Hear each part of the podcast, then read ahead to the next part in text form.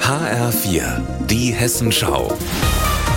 Unser Thema aus Südhessen und Rhein-Main. Mit Marie-Katharin Fromm, guten Tag.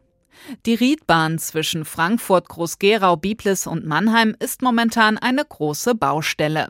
Weil es auf der Strecke so oft Störungen und Verspätungen gibt, wird sie grundlegend saniert. Unter anderem werden die Stellwerke aufgerüstet, zum Beispiel am Bahnhof in Lampertheim.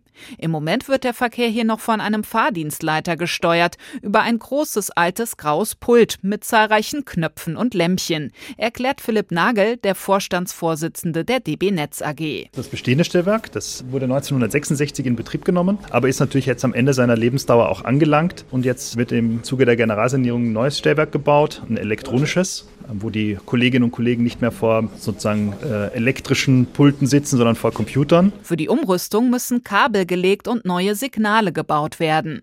Auf der Riedbahn kommt es deshalb seit Mitte Februar zu Umleitungen, Verspätungen und Ausfällen. Die S-Bahnen fahren bis Ende März gar nicht, die Regionalzüge eingeschränkt. Eine anstrengende Zeit für die Fahrgäste. Also es ist sehr nervig, äh, weil ich es auch jeden Tag nutze, äh, zur Arbeit hin und zurück. Und ich muss schon sehr viel Zeit aufwenden. Es ist super anstrengend. Ich fahre früh morgens um 5.02 Uhr los, damit ich um 7 Uhr überhaupt in der Firma bin.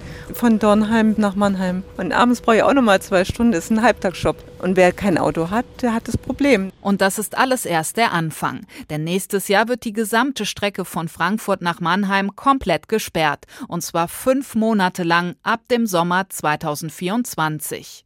Das sei wichtig für das gesamte Schienennetz, sagt Bundesverkehrsminister Volker Wissing. Die Riedbahn ist einer der Hauptkorridore, so eine Art Hauptschlagader des gesamten deutschen Bahnnetzes. Wenn Züge hier unpünktlich sind, spürt man das in Norddeutschland, in Süddeutschland. Die Infrastruktur ist aber so sehr in die Jahre gekommen, dass das quasi bedeutet, dass man nicht mal was flickt, sondern ständig flickt und repariert. Deswegen muss einmal alles erneuert werden. Statt Regionalzügen und S-Bahnen fahren dann Ersatzbusse. Die Fernverkehrszüge werden umgeleitet. Dadurch brauchen die Fahrgäste deutlich länger und das fünf Monate lang. Danach soll die Riedbahn dann aber top in Schuss sein, ohne tägliche Störungen, Ausfälle und Verspätungen, verspricht die Bahn. Marie-Katharin Fromm aus Lampertheim.